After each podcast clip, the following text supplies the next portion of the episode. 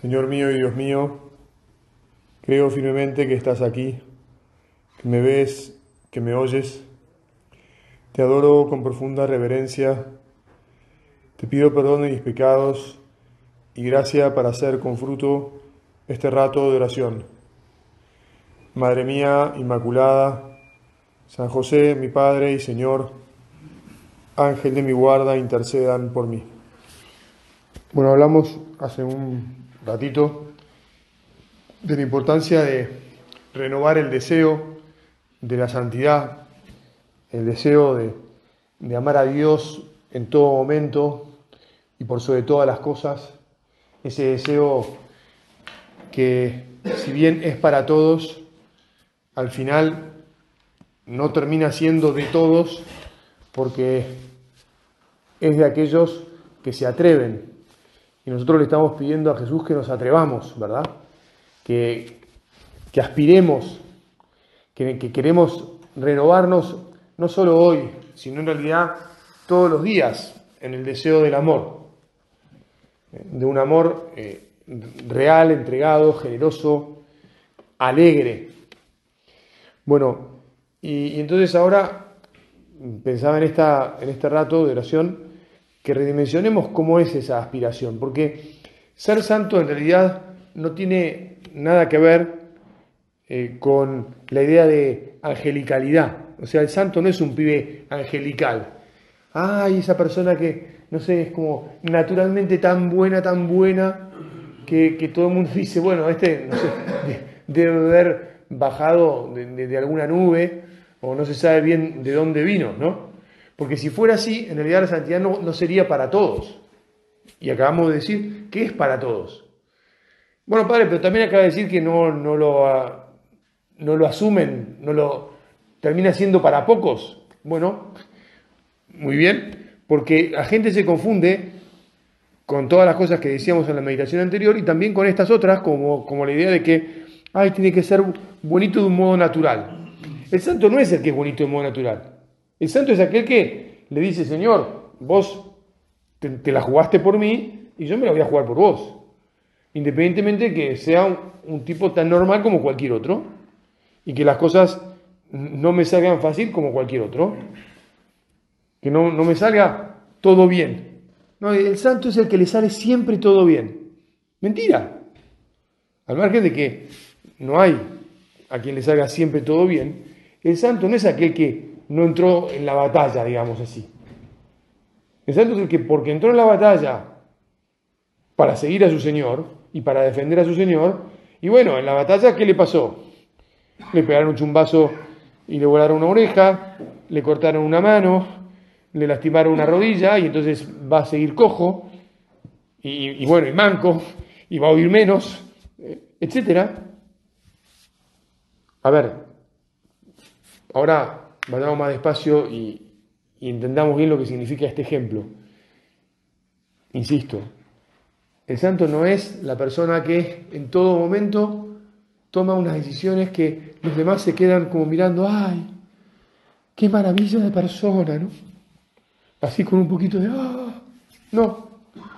Sino que, bueno, capaz que, este, por decirlo de algún modo, este, uno de tus hijos acá de tirar este, por tercera vez el vaso con el agua al piso y se le escapa un bueno fulanito, ¿no? Así, levantar la voz y el pibe te mira como diciendo papá me va a matar y, entonces te das cuenta que efectivamente te habías pasado, que no, no era para tanto, que más vale el piso mojado y el, chico con la cabeza arriba de sus hombros que, que le saque la cabeza de arriba de los hombros con un bollo porque mojó el piso, digamos. Entonces te calmas, le dices perdón, hijo mío, no fue perfecto, no fue, ay, hijo mío, no, qué lindo que tiraste de vuelta el vasito por tercera vez al piso. No creo que a nadie le salga esto. Capaz que dentro de un tiempito, si, si seguís luchando, cuando venga otro hijo que de vuelta tenga la misma edad que este y tire por tercera vez el vaso al piso, digas, bueno, a ver, este periquito, periquito, vamos a secar juntos, este, a ver si así secando la próxima vez no lo volvés a tirar, digamos, ¿no? Bueno, uno va, mejoró, ¿no? Del, del perder los patos a, pero lo que te quiero decir es que el santo es el que está conectado con Dios. Y que a pesar de que tenga sus, batallas, sus luchas y sus derrotas, lo sigue intentando y sigue diciéndole, Señor, me gustaría, me gustaría responder siempre de la mejor manera posible. No responder siempre bien este, y, hacer nada, ¿no? Viste que algunas personas te dicen, vos quién sos, la Madre Teresa de Calcuta, ¿no? Imaginando que, no sé, porque yo la verdad es que, aunque alguna vez he visto alguna imagen, ¿no? Algún video de la Madre Teresa de Calcuta, no sé si la Madre Teresa de Calcuta todo el tiempo era la bondad caminando, no lo sé. Pero bueno, en el imaginario colectivo, ¿no? Este, incluso el que quiere como denostar la bondad y el empeño, este, ¿qué hace? Critica o se burla del que se empeña por hacer las cosas bien. O el que a veces dice, sabiendo que no las hace todas bien, a veces dice, bueno, pero che, intentémoslo. Y entonces ahí es cuando te dicen, ¿quién te cree que sos la Madre Teresa de Calcuta? Dice, no, mira, soy una persona normal que lee el Evangelio, que se da cuenta lo que el Señor nos propone y que además que el Señor se la jugó por nosotros y está con nosotros para que podamos vivirlo así, y que entonces se arriesga a decir, lo voy a intentar. ¿Sabes qué? Lo voy a intentar. Voy a ser honesto en el intento. Ese es el que es, en última instancia, el que está en camino de santidad, porque el que es santo ya está en el cielo. O sea, no conozco ningún santo en esta tierra. Redimensionar el deseo de santidad no es otra cosa que recordarnos esto. Mirá, ninguno de ustedes, ni yo, ni nadie que esté todavía vivo en esta tierra es santo. Todos tenemos defectos y solo andaremos por caminos o intentaremos andar por caminos de santidad si confiando, Jesús, te lo decimos de vuelta, confío en vos, vuelvo a levantarme, vuelvo, te pido perdón te pido perdón, porque pensé que por qué fulanito de tal no se iba a freír espárragos. En realidad lo pensé en otros términos, pero lo vamos a poner así, porque me cansó, me cansó. Este hijo mío me cansó, me cansó. A veces no es el hijo, sino que es la suegra, o es el cuñado, o es este, un amigo que se portó por enésima vez mal, y entonces uno pensó mal.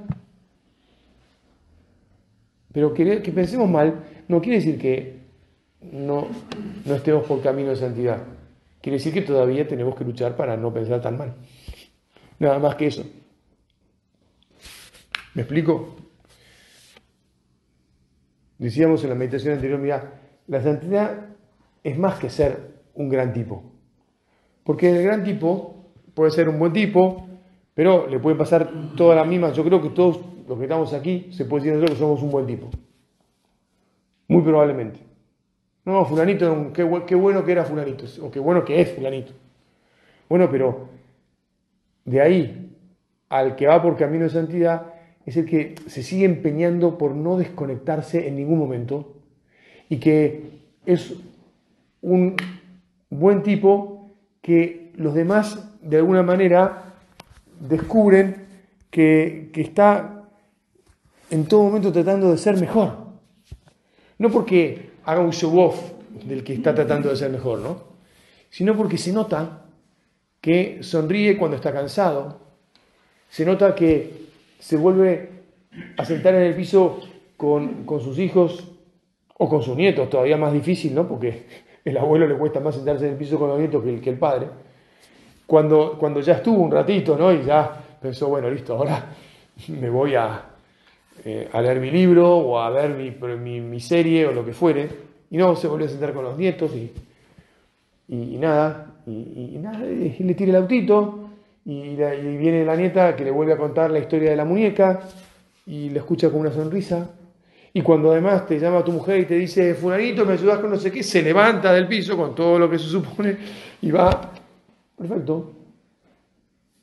Bueno, y otro que tal vez no tenga todavía hijos o nietos, este, se empeña en hacer bien el trabajo y, llegar hasta, hasta los detalles y procurar ser justo y a veces incluso más que justo, hasta generoso en, la paga que le, que le, entrega a sus, a sus empleados o lo que sea.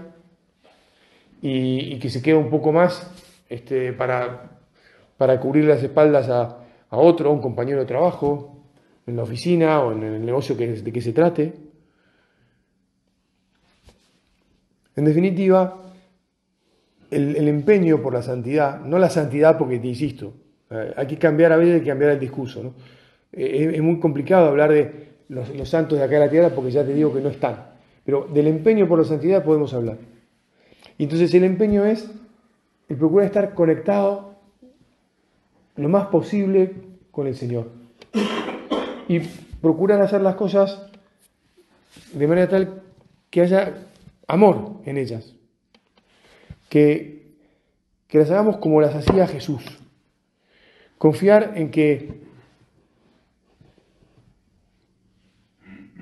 Él está todo el tiempo en nosotros si nosotros lo dejamos, si lo llamamos. Darnos cuenta que, que las cosas más ordinarias, las más habituales, lo, lo alegran, lo ponen feliz de nosotros si lo hacemos unidos a Él. Mira, eh, Jesús, a ver, esto lo dijo San José María por, por, activa y por pasiva, con todos los ejemplos imaginables, ¿verdad? Pero bueno, el, otro día estaba yo leyendo un libro de, de una mujer eh, que se dedicó al teatro, al teatro. Eh, era una mujer eh, soltera, había perdido a su hermana y a sus padres de, un joven. Este, era una mujer buena, una buena mujer, no vamos a decir una buena tipa, bueno, podemos decir una buena tipa, digamos.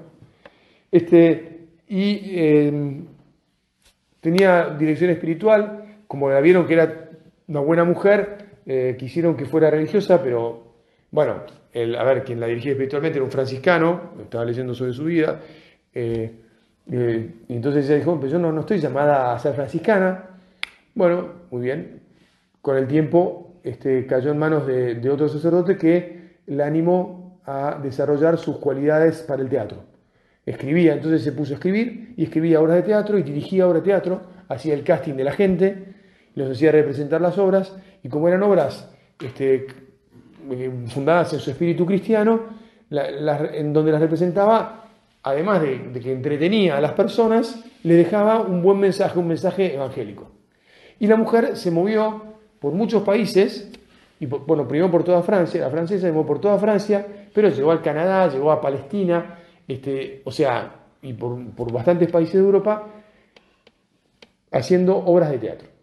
Bueno, esta mujer eh, que hacía eso, con eso se ganaba la vida y con eso servía a los demás, cada tanto y, creciente, de modo creciente escuchaba inspiraciones en su corazón. El Señor le decía tal cosa, tal otra, o sea, le hablaba, ¿no? Le hablaba de un modo claro. A nosotros también nos habla. Yo estoy seguro que, que todos ustedes me pueden decir, mí, sí, a mí el Señor cada tanto me, hace escuchar cosas, me inspira y yo me doy cuenta que, che, tal cosa, ¿no?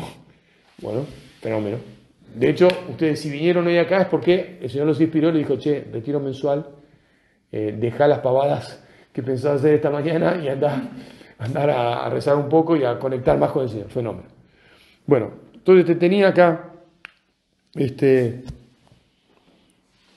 unas este, anotaciones, porque ella al final, a instancias de ese, de ese director espiritual, em, anotaba las cosas que el Señor le decía. Entonces pone, pone, pone. 22 de diciembre, Nantes, ¿no? Donde estaba. Ella que le dice en su corazón al Señor, Señor, te entrego el día de hoy.